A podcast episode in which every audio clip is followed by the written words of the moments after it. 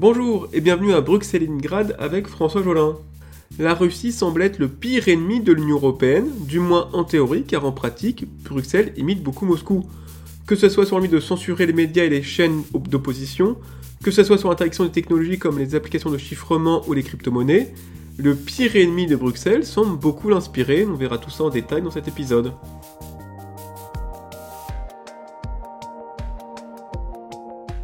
Selon l'empereur Marc Aurèle, la meilleure façon de se venger d'un ennemi, c'est de ne pas l'imiter.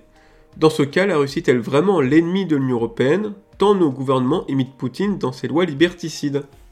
Commençons par la liberté d'expression et la pluralité des médias.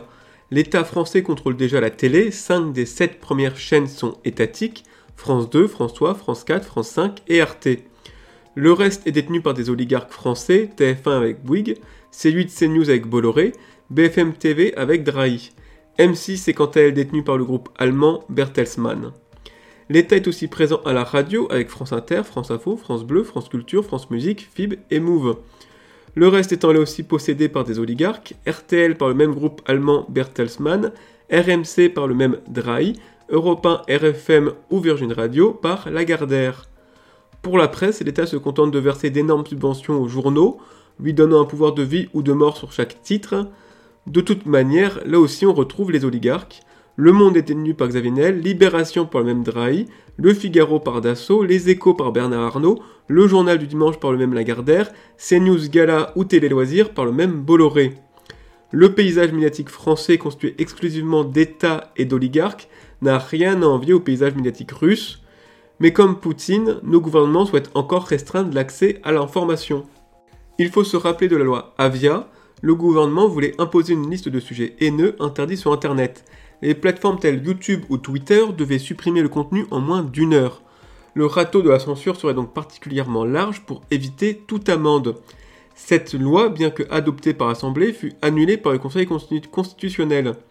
Cependant, même abrogée, elle est tacitement appliquée par les plateformes pour ne pas se mettre le gouvernement à dos.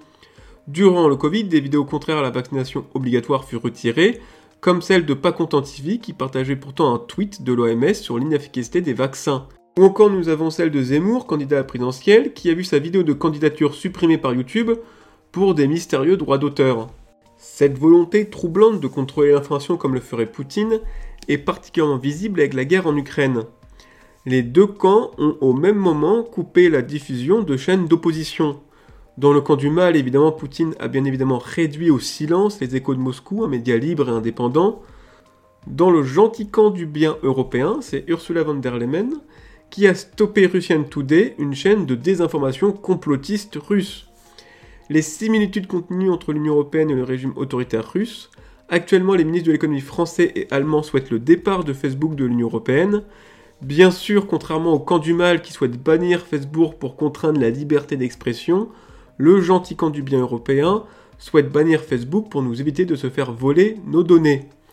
En soi, je partage l'argument de Bruno Le Maire, Facebook a plus besoin de l'Europe que l'Europe a besoin de Facebook, mais peut-on croire que le gouvernement se préoccupe de notre vie privée? Après tout, il n'a pas hésité à stocker nos données de santé chez Microsoft avec le Health Data Hub, et surtout, de même que Poutine souhaite interdire les messageries chiffrées Telegram, l'Union européenne tente depuis plusieurs années d'affaiblir les messageries chiffrées telles Telegram ou Signal pour mieux nous espionner.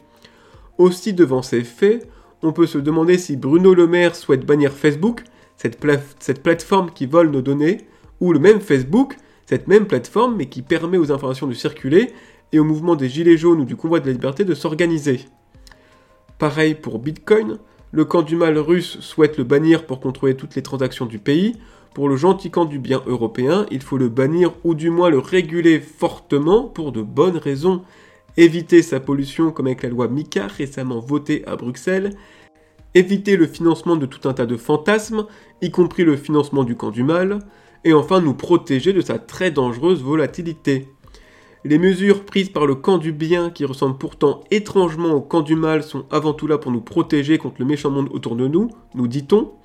Cela résume bien les raisons invoquées suite aux deux ans de confinement, couvre-feu, passe sanitaire et vaccination obligatoire. À ceci près que pour le coup, ça ne vient pas de Poutine, la Russie n'a ni eu confinement ni eu un seul passe sanitaire. Quant à l'envie d'envahir un autre pays, il semblerait bien que Poutine nous ait imité sur ce coup-là, en voyant le Kosovo en 99, l'Afghanistan en 2001, l'Irak en 2003, la Libye en 2011 et la Syrie également en 2011. En conclusion, mis à part que le camp du bien est forcément le bien car progressiste et dirigé par des gentils technocrates à Bruxelles, et que le camp du mal est forcément le mal car dirigé par un méchant russe, les deux semblent converger vers une idéologie commune, censurer toute opposition dans les médias et interdire toute technologie ou outil pouvant aider le citoyen dans son émancipation face à l'État. Voilà, c'est tout pour aujourd'hui, merci de m'avoir écouté. J'espère vous retrouver très prochainement pour un nouvel épisode sur codable.tv. A bientôt